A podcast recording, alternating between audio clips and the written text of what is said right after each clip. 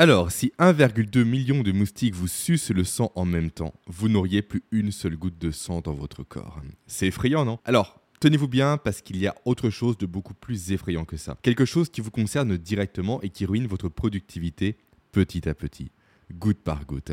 Et le pire, c'est que vous ne vous en rendez même pas compte. Quelle est cette chose? C'est le fait que votre cerveau est bombardé chaque jour de millions, voire de milliards d'informations, et que strictement personne ne vous a appris ni à entraîner efficacement votre cerveau pour qu'il filtre l'utile de l'inutile, ni à créer, on va dire, une moustiquaire cognitive pour vous protéger de ces informations. Conséquence, vous vous retrouvez, vous, avec un cerveau qui se retrouve quasi forcé de traiter le maximum d'informations possibles. Et chaque information supplémentaire est un moustique de plus qui fait chuter directement vos capacités de concentration, votre énergie, votre motivation, et donc, in fine, en bout de course, par voie de conséquence, votre niveau de productivité. Ce qui fait que vous avez constamment ce sentiment un peu désagréable, on va dire, de ne jamais avoir l'impression d'être aussi productif, aussi performant que vous ne devriez l'être. Dans cet épisode, je vous propose de vous partager quelques-unes des stratégies les plus puissantes. Des stratégies bien sûr validées par la science pour renforcer votre cerveau, pour le pousser à filtrer efficacement chaque information qu'il reçoit et pour lui apprendre à ignorer tout ce qui ne vous concerne pas afin de vous permettre de maintenir un très haut niveau de concentration au quotidien. Un niveau de concentration à toute épreuve. Un niveau de concentration qui va vous permettre d'avancer plus rapidement et plus efficacement dans votre travail. Et qui va vous permettre d'accomplir plus de choses en moins de temps. Mais avant ça, comme toujours, je vous souhaite la bienvenue sur ce nouvel épisode de podcast. Si vous faites partie de celles et ceux qui en ont littéralement ras-le-bol de toutes ces méthodes de productivité qui pullulent sur Internet et qui ne sont basées que sur du vent, alors vous êtes au bon endroit. Chaque jour à mon niveau, je travaille très dur pour décortiquer les dernières études scientifiques, qu'elles soient en neurosciences, qu'elles soient en physiologie, en optimisation du sommeil, de la nutrition, du mouvement ou encore des compétences cognitives. Pour faire quoi? Simplement pour en tirer des leviers concrets et actionnables pour maximiser votre capacité à être productif, à être efficace et à être performant. Donc, si vous êtes prêt à vous former à une approche radicalement différente de la productivité, une approche uniquement basée sur la science, alors rejoignez-moi et on va bâtir ensemble une nouvelle discipline, la discipline de l'approche scientifique de la productivité. Et n'hésitez surtout pas à vous abonner à mes contenus pour ne louper aucun de mes futurs épisodes. Place à l'épisode du jour. Et on va commencer cet épisode par un élément capital que vous devez comprendre et garder à l'esprit quand on parle de concentration. Selon moi, Littéralement, cet élément est à la base de tout. Il s'agit du fait que la concentration n'est pas un état on-off. Il s'agit du fait en fait que physiologiquement parlant, vous ne pouvez pas rentrer dans un état de concentration uniquement en claquant des doigts. Et donc j'en profite rapidement, petit aparté vraiment très ponctuel. Petit coucou, on va dire, aux, formateurs, aux coachs et aux gourous en productivité qui vous vendent le contraire. Ils se foutent de vous. Littéralement, ils se foutent de vous pour vous vendre des pseudo-solutions miracles qui ne marchent pas. Pourquoi cet état n'est pas atteignable en mode on-off? Pourquoi c'est impossible? Car l'état de concentration est médié au niveau neurologique par la production de trois neurotransmetteurs, que sont l'acétylcholine, la noradrénaline et la dopamine. Avec l'acétylcholine qui permet une meilleure circulation des messages entre vos neurones et donc une meilleure régulation de votre attention, avec ensuite la dopamine qui induit, on va dire, la motivation nécessaire pour atteindre les objectifs que vous vous êtes fixés, et avec la noradrénaline qui a pour rôle de diriger votre attention vers un but très précis. Et ces neurotransmetteurs, il leur faut en fait un certain temps, une inertie, on va dire, avant qu'ils soient suffisamment produits pour atteindre ce qu'on appelle couramment l'état de flow. Et ça, à nouveau, c'est une information que vous devez retenir, parce qu'elle vous permettra de comprendre précisément que la phase la plus difficile et la plus compliquée dans la recherche de concentration, c'est la phase d'amorçage. Exactement à l'image en fait d'une fusée qui va décoller. Une fusée qui décolle, qu'est-ce qu'elle fait? Elle brûle littéralement 70 à 90% de son carburant total sur les premières minutes de vol, pour ensuite permettre l'atteinte de l'état d'inertie. Le stade où la fusée va pouvoir tout simplement se diriger vers sa destination sans brûler quasiment de carburant. Alors oui, bien évidemment, pour les puristes des fusées, euh, la proportion de, de, carburant brûlé peut varier selon le type de fusée, selon son tonnage et selon la charge embarquée, évidemment. Mais reste le fait que pour la concentration, c'est exactement la même chose. C'est l'amorçage qui va être le plus taxant au niveau cognitif ainsi qu'au niveau énergétique. Mettons maintenant ça en parallèle avec les dernières études sorties sur le maintien de la concentration ou de l'attention. Études qui nous disent simplement qu'en moyenne, une personne qui travaille, tenez-vous bien, est interrompue toutes les 12 minutes. Je le répète, c'est important, une personne qui travaille est interrompue toutes les 12 minutes. Et la conséquence de ça est juste dramatique et terrible. À peine vous commencez à atteindre, à toucher du doigt le plateau, l'état de flot, l'inertie recherchée, que votre niveau de concentration va être interrompu par quelqu'un, par un signal, par un bruit, par une notification. Et donc, conséquence, automatiquement, vous allez devoir recommencer toute la montée en concentration en repartant du point zéro. Et là, vous allez donc vous retrouver naturellement en fait dans la peau d'une personne qui cherche à remplir un vase qui est fissuré. Vous allez déployer énormément d'efforts pour in fine, sans vous en rendre compte, un résultat quasiment inexistant. Et c'est justement ça que je veux vous éviter au travers de cet épisode. Et pour vous y aider, je vais vous partager à nouveau quelques-uns des outils les plus puissants, validés par la science encore une fois, pour améliorer vos niveaux de concentration. Des outils qui sont pour la plupart totalement gratuits, car ce sont des outils, des méthodes et des protocoles qui reposent sur l'optimisation de la chimie de votre organisme, sur la mise en place également de stratégies pour rendre votre cerveau quasiment aveugle aux distractions, et encore qui reposent sur la compréhension des rythmes biologiques naturels de votre corps pour travailler avec eux et non pas contre alors tout ça peut sembler flou, j'en ai conscience, mais ça va se préciser au fur et à mesure de l'épisode. Et j'ai bien dit quelques-uns des outils, car l'idée en fait de cet épisode pour être transparent avec vous m'est venue suite à la mise à jour de mon programme Hyperfocus, qui est un programme dans lequel je partage l'ensemble des outils que je connais, des outils plus poussés on va dire, plus pointu, plus puissant et où je partage également et surtout d'ailleurs une routine clé en main qui permet directement de réduire au maximum la phase de montée en concentration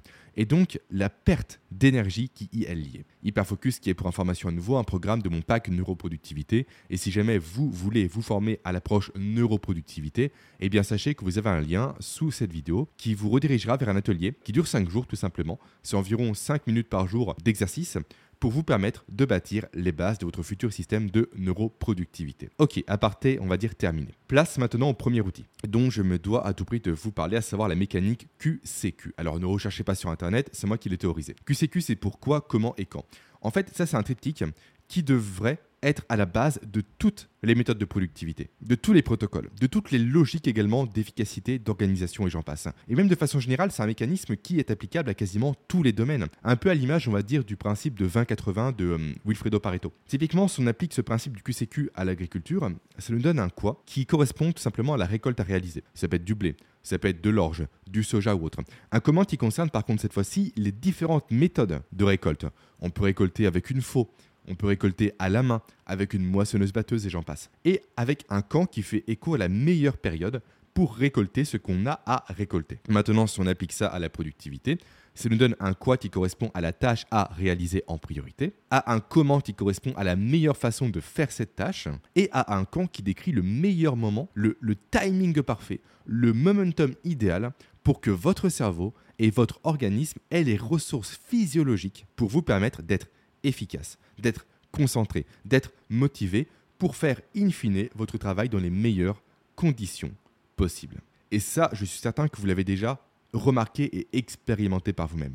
Il y a des moments dans la journée où malgré tous vos efforts, malgré votre pseudo-motivation, vous ne parvenez pas à être efficace. Et la raison à ça, c'est que ce n'est pas le bon moment pour vous. Physiologiquement parlant, vous ne pouvez pas travailler sur cette tâche complexe, sur ce dossier, sur ce rapport par exemple, peu importe, car à nouveau, votre corps n'a pas les ressources nécessaires, ce n'est pas le bon camp pour vous tout simplement. Mais le problème, c'est qu'aucun formateur, aucun livre et aucun expert entre guillemets en productivité ne vous parle de ça.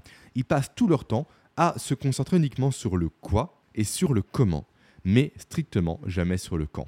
Sauf que sans le quand, il est impossible de faire le quoi et le comment de la meilleure des façons possibles. Car si on reprend l'analogie de l'agriculture, vous aurez beau faire pousser la meilleure des variétés de fraises, à savoir la Mara des bois. Vous aurez beau avoir les outils les plus pointus, les plus perfectionnés, les plus minutieux pour les récolter, quels que soient vos efforts votre volonté, votre motivation, vous ne parviendrez jamais à récolter vos fraises en hiver parce que ce n'est pas la bonne saison. Donc, tout ça pour dire que ce que je vous propose moi maintenant, c'est de vous faire découvrir votre camp personnel. C'est de vous permettre de savoir avec une précision quasi chirurgicale quel est votre momentum de productivité. Quels sont les moments de la journée durant lesquels votre cerveau et votre organisme sont dans les meilleures dispositions physiologiques pour vous permettre d'être performant, d'être motivé, d'être concentré et donc d'avoir tous les éléments nécessaires réunis pour faire ce que vous avez à faire de la façon la plus efficace possible en respectant le rythme naturel de votre corps. Et pour ça, nous devons commencer par parler en détail de l'aspect physiologique.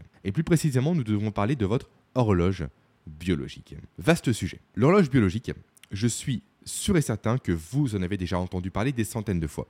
Mais savez-vous réellement ce que c'est? Pour faire très simple, en fait, l'idée n'est pas de faire du technique. Pour faire du technique, ça ne sert à rien.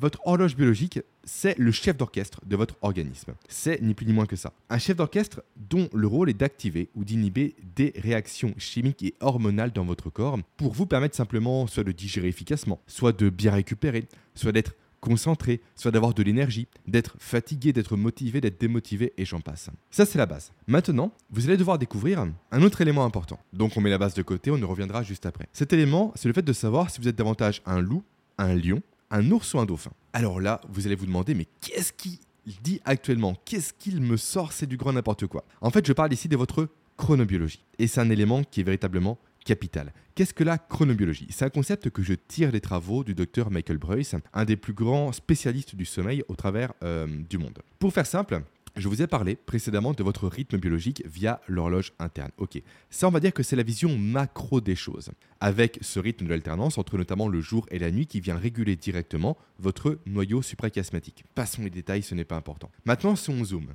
si on passe au niveau micro des choses, on remarque que chaque individu a sa propre horloge biologique. Je vais le répéter parce que c'est important. On remarque que chaque individu a sa propre horloge biologique. Quand je dis sa propre, je veux dire sa propre variation de son horloge biologique.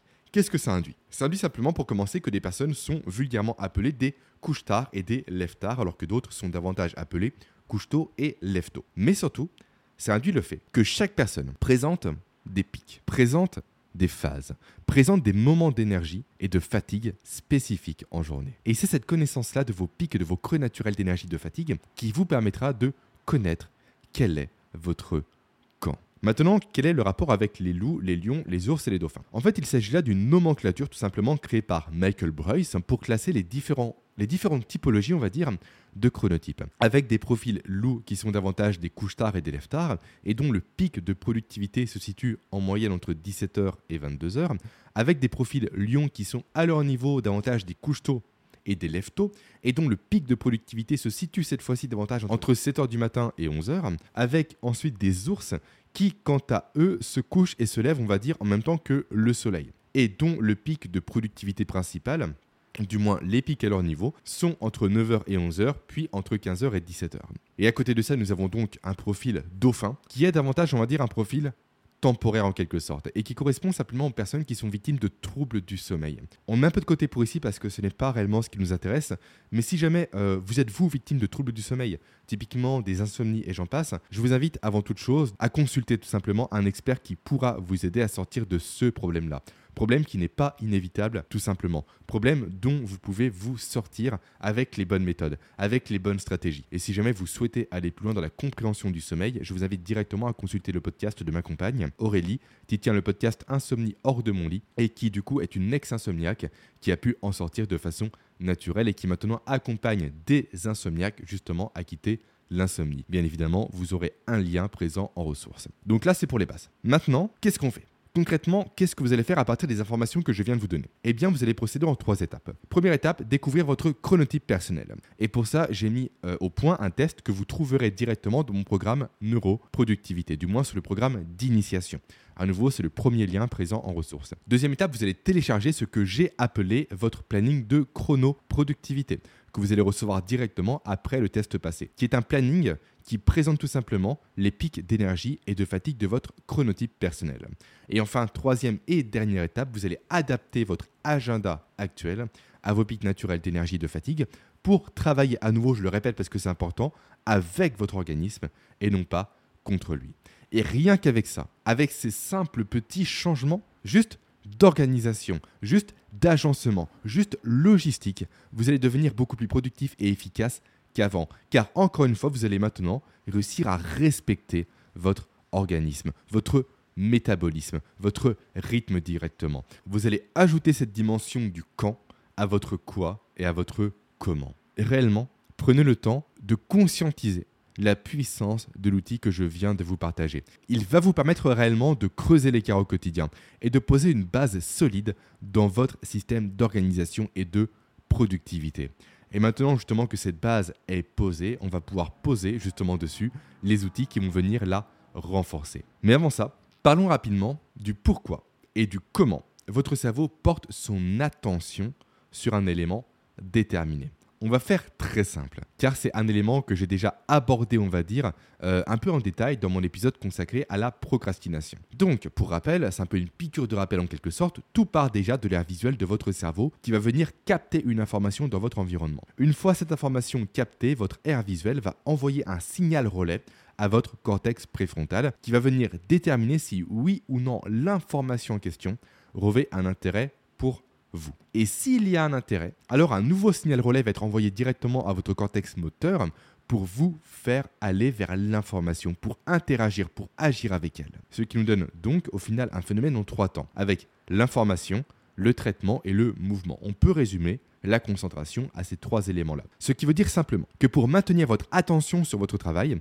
ou sur n'importe quoi d'autre, peu importe, sans vous laisser distraire, vous devez jouer impérativement à deux niveaux. Premier niveau, la réception de l'information. Deuxième niveau, l'importance que votre cerveau va accorder à l'information en question. Car c'est uniquement en maîtrisant ces deux éléments-là que vous allez éviter la mise en mouvement et donc la déconcentration. C'est tout bête, mais ça marche comme ça. Maintenant, quoi faire concrètement? Qu'est-ce que vous allez mettre en place dès maintenant? Vous allez suivre le protocole EFD. EFD pour élimination, friction, désintérêt. L'élimination, qu'est-ce que c'est? C'est le fait de retirer tous les éléments qui sont dans votre kinésphère et qui peuvent capter l'attention de votre cerveau. La kinésphère étant un élément théorisé par euh, Rudolf Laban qui désigne tout simplement euh, l'espace qui est à la portée de vos membres. Et à partir rapide, chaque individu a sa propre kinésphère, ce qui est 100% logique. La vôtre n'est pas la mienne. Celle de l'homme le plus petit du monde, à savoir Chambra Donji, qui mesurait, parce qu'il est mort malheureusement, 54,6 cm et qui pesait que 12 kg, eh bien était forcément différente de celle de Robert Wadlow, tout simplement. Hein. L'homme qui était le plus grand de l'histoire avec ses 2,72 m et ses 199 kg. D'ailleurs, Robert Wadlow, on retrouve sa statue au Canada, directement vers les chutes du Niagara. On peut s'asseoir à côté. Je l'ai fait c'est assez impressionnant de voir euh, l'écart de taille. Bref, tout ça pour vous dire simplement que le premier principe que vous devez respecter, c'est l'élimination. L'élimination à nouveau de tout ce qui pourrait vous distraire dans votre kinésphère. Et ça, ça comprend bien évidemment votre téléphone portable. Car je le rappelle, on en a parlé également dans l'épisode consacré à la procrastination, le simple fait d'avoir votre téléphone portable à portée de main, donc à portée de vue, fait chuter immédiatement et inévitablement votre niveau de productivité de 26%. Et je partage un protocole complet pour information d'optimisation de votre espace de travail dans l'un des programmes de mon pack Neuroproductivité. Ok, on passe ensuite à l'élément numéro 2, à savoir l'étape de la friction. Qu'est-ce que la friction? C'est le fait simplement de complexifier les actions qui vous détournent de votre attention de travail initial.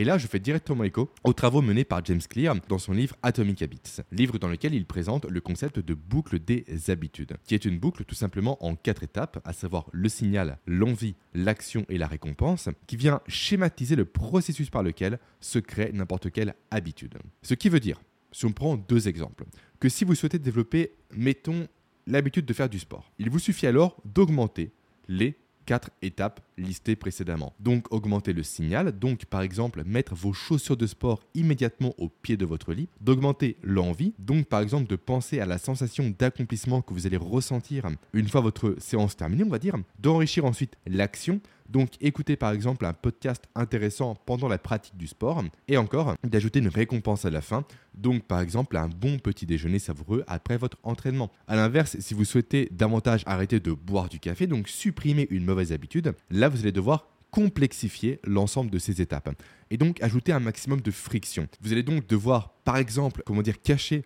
vos dosettes de café pour supprimer le signal et pour complexifier l'action également d'ailleurs. Et vous allez pouvoir également acheter un café de mauvaise qualité pour tout simplement retirer cette notion d'envie et de récompense. Maintenant, si on applique ça à la concentration, qu'est-ce que ça nous donne? C'est le fait que vous allez devoir ajouter le plus de friction possible entre les signaux qui peuvent vous faire dévier de votre concentration initiale et vous-même. Et ça en utilisant notamment des applications comme OneSec sur votre téléphone qui empêchent de vous connecter immédiatement au réseau sociaux. Typiquement également comme Call Turkey, qui est une extension sur ordinateur qui permet de bloquer tous les sites de distraction quand vous travailler. Ou encore comme Newsfeed Eradicator, qui est tout simplement un plugin Chrome qui permet de retirer les fils d'actualité d'Instagram, de Facebook, de LinkedIn et j'en passe. Je vous mettrai bien évidemment tous les liens dans la partie ressources pour accéder à ces super logiciels. Évidemment, j'en ai conscience. J'ai conscience qu'en arriver là peut paraître extrême. Mais garde à l'esprit quand même tout simplement que des experts en neurosciences et en neuromarketing sont payés des millions de dollars chaque année pour vous rendre accro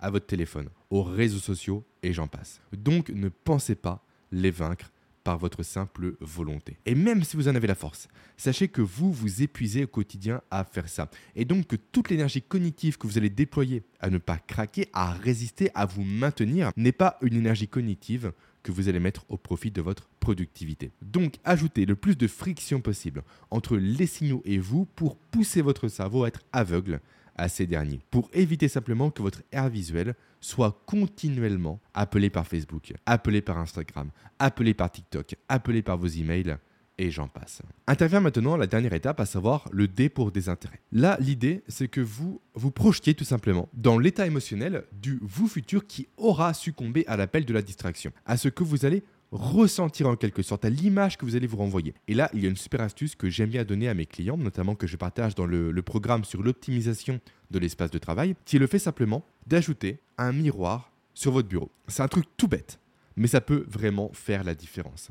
En fait, ce que vous allez faire, tout simplement, c'est acheter un petit miroir sur Amazon ou dans un supermarché. Puis placer ce miroir dans votre bureau, de sorte à ce que vous puissiez constamment vous voir du coin de l'œil. Pourquoi faire ça? En fait, je ne sais pas si des études l'ont prouvé. Si jamais il y en a, je les ferai mettre à l'écran par mon monteur. Mais en fait, simplement, de façon empirique, j'ai pu le remarquer. Tout simplement, en faisant ça, vous allez continuellement vous voir en train d'avoir un comportement qui vous éloigne de votre travail. Vous allez vous, vous renvoyer à cause de ça, ou grâce à ça, peu importe comment on le tourne, une mauvaise image de vous-même, ce qui va induire au niveau biochimique une chute de votre production de sérotonine, votre neurotransmetteur de l'ego, ce qui va alors laisser place naturellement à une production plus importante de cortisol, vulgairement votre hormone du stress.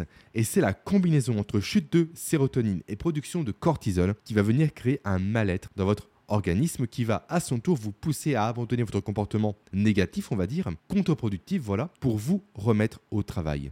Et ça, à nouveau, grâce à un simple outil qui vaut 10 euros à peine. Franchement, faites cet investissement, vous ne le regretterez pas. Aucun de mes clients ne le regrette. Alors, parlons maintenant d'une autre stratégie très puissante, à savoir la méditation. Et avant que je perde 90% d'entre vous ne vous inquiétez pas, je vais partager une alternative à la méditation pour celles et ceux qui ne veulent pas en entendre parler. Et j'en fais partie, je vous rassure. Une alternative d'ailleurs qui est utilisée pour information dans les plus grandes écoles chinoises pour doper le niveau de concentration de leurs élèves. Donc la méditation, on va commencer par elle. Et on va parler des travaux de Wendy Suzuki, une professeure de psychologie et de neurosciences à l'université de New York, qui montre par ses recherches qu'il suffit de méditer 13 minutes par jour pendant 8 semaines pour augmenter de façon significative ses capacités de concentration. La question qui se pose maintenant, c'est quel type de méditation pratiquer?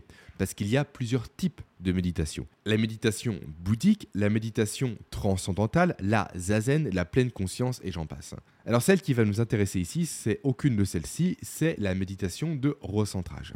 L'idée avec cette méditation, ce n'est pas de penser à rien car c'est tout bonnement impossible. Mais c'est de vous concentrer sur un point précis de votre corps. Typiquement, moi j'aime bien me concentrer sur mon front lorsque je la pratiquais. Et dès lors que votre attention s'éloigne de ce point de concentration, vous allez accepter cet éloignement. Mais vous allez tout faire pour revenir à votre point de concentration initial. Un peu comme si vous aviez simplement à disposition un lasso mental en quelque sorte, qui vous permet simplement de rattraper votre concentration. Et c'est ce travail d'aller-retour, on va dire, qui va vous permettre de développer votre muscle entre guillemets de la concentration qui est situé directement au niveau de votre cortex préfrontal. Et vraiment, cette pratique a montré, a prouvé, a démontré également ses effets bénéfique et ses résultats exceptionnels. Et comme toujours, je vous mettrai bien évidemment en ressources, donc dans la partie description, le lien vers l'étude qui prouve ce que je viens d'avancer. Mais le seul bémol de cette pratique pour information, c'est qu'elle induit une certaine dépense énergétique. Donc un phénomène de fatigue concentrationnelle que je vais développer à la toute fin de cet épisode quand on parlera ensemble des rythmes ultradiens. Très bien. Maintenant, que faire si vous êtes comme moi, si vous n'aimez pas spécialement méditer, eh bien vous allez pratiquer du coup l'exercice utilisé comme dit précédemment dans les écoles chinoises qui permet d'avoir quasiment le même résultat pour largement moins d'investissement. Un exercice qui va simplement vous demander grand maximum 3 minutes par jour. Cet exercice, il est tout bête, mais véritablement redoutable. Il consiste à vous concentrer visuellement parlant sur un endroit précis pendant un temps donné. Je répète, à vous concentrer visuellement parlant sur un endroit précis pendant un temps donné. Concrètement, qu'est-ce que ça veut dire? Personnellement, je m'amuse à fixer un point sur un mur. Et comme pour la méditation de recentrage, dès que mon esprit s'en éloigne,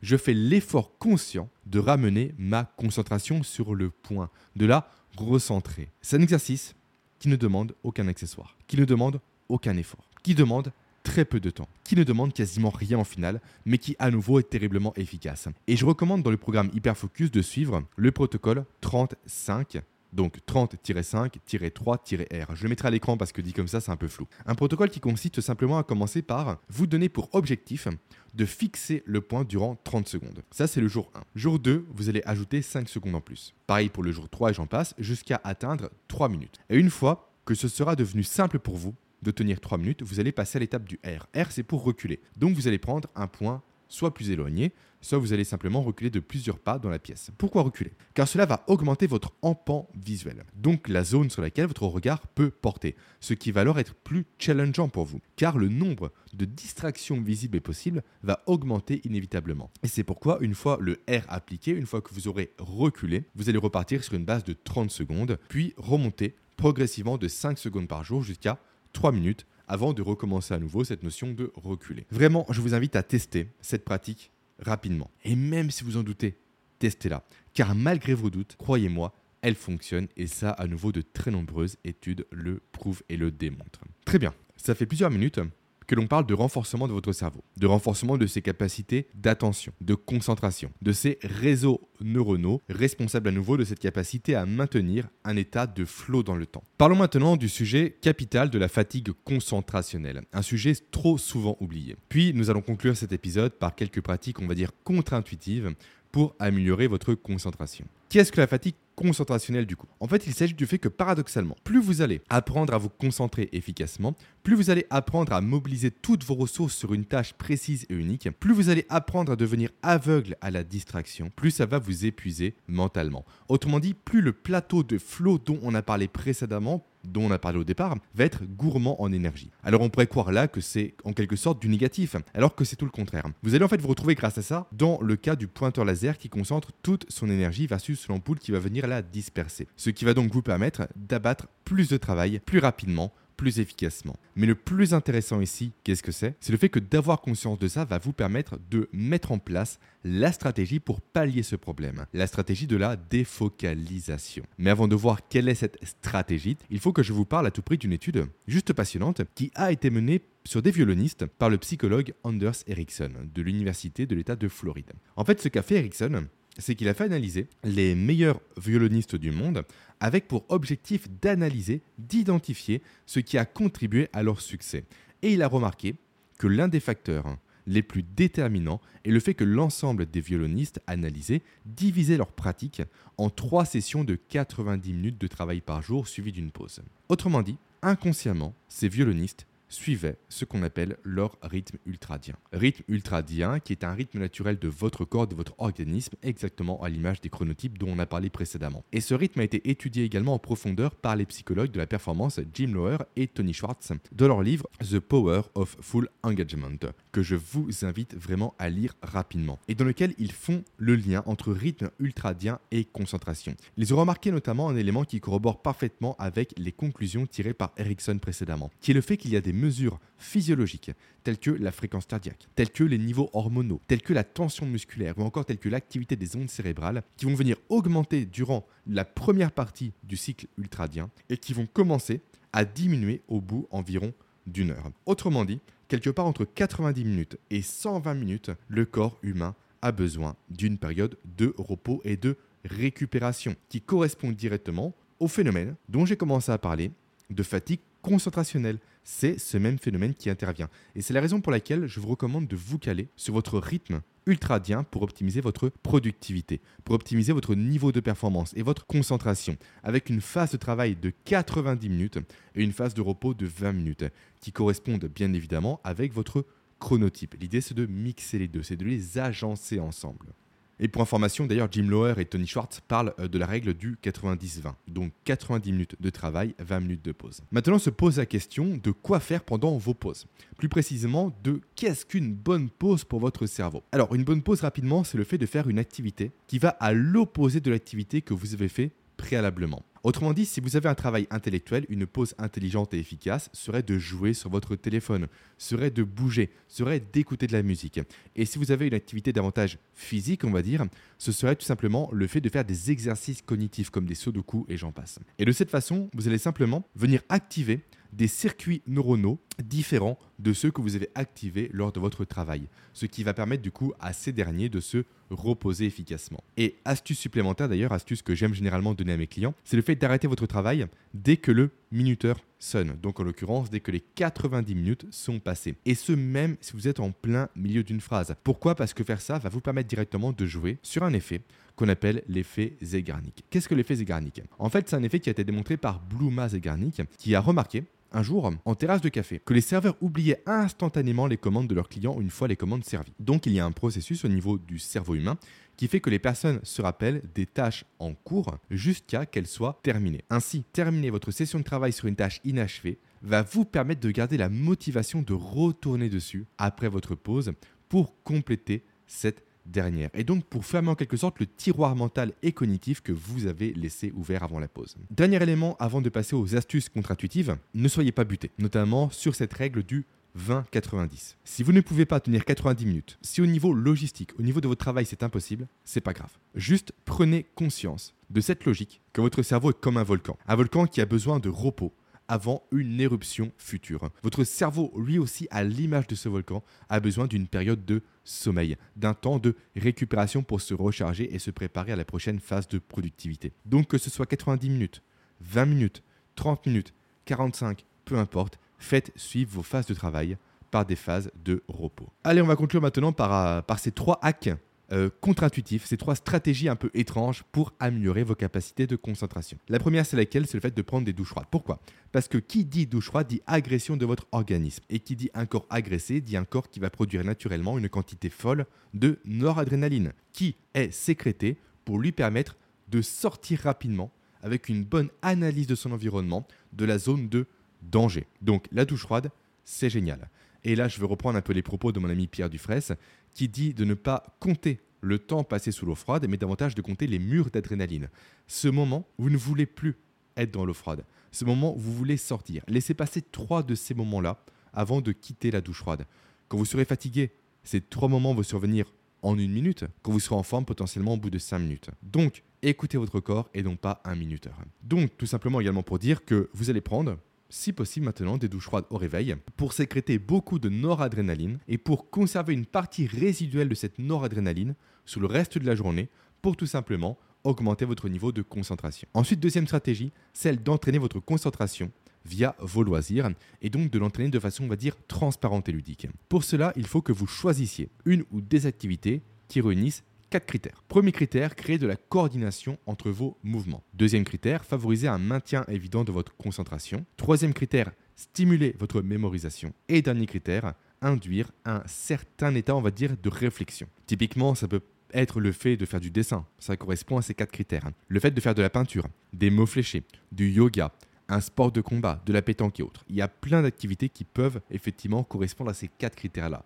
Donc, respectez-les, Trouvez une activité qui vous plaît, qui réunit à nouveau ces critères-là, et vous pourrez, grâce à ça, augmenter votre niveau de concentration de façon ludique et de façon transparente. Et enfin, dernière stratégie, euh, vraiment contre-intuitive, le fait de gribouiller. Je m'explique. Gribouiller lorsque l'on s'ennuie, et donc lorsque l'on est sujet à déconcentration, permettrait littéralement de doper ses capacités de focalisation et de mémorisation. Alors il n'y a pas encore d'explication scientifique définitive et arrêtée par rapport à ce phénomène-là, mais il semblerait que lorsque l'on s'ennuie, notre système du combat-fuite, médié par directement le système sympathique, fait tout ce qu'il peut pour rester actif et réactif en cas de danger. Et en fait, le gribouillage serait en quelque sorte son dernier moyen à la disposition de notre cerveau, du coup, pour nous forcer à rester éveillés et attentifs. Sans lui, on s'endormirait. Et une autre explication également qui ressort par-ci par-là dans les études, c'est le fait que le gribouillage serait la pause dont notre cerveau aurait besoin pour continuer à, à suivre typiquement une prise de parole ou un appel sans perdre tout intérêt. Pause qui lui permettrait, du coup, si on raccroche les wagons avec ce qu'on a vu précédemment, de passer ponctuellement du mode focalisation au mode défocalisation, le temps de recharger ses batteries et de libérer de l'espace mental. Voilà, nous arrivons maintenant au bout, à la fin de cet épisode. Si vous souhaitez rentrer maintenant dans des stratégies beaucoup plus poussées, beaucoup plus avancées, si vous souhaitez réellement vous former gratuitement à mon approche neuroproductivité, je vous invite simplement à cliquer sur le premier lien présent en ressources pour recevoir un atelier 100% gratuit sur 5 jours qui va vous permettre tout simplement de poser les bases de votre futur système de neuroproductivité. Un système qui va respecter votre organisme ainsi que son fonctionnement pour vous donner des résultats inimaginables.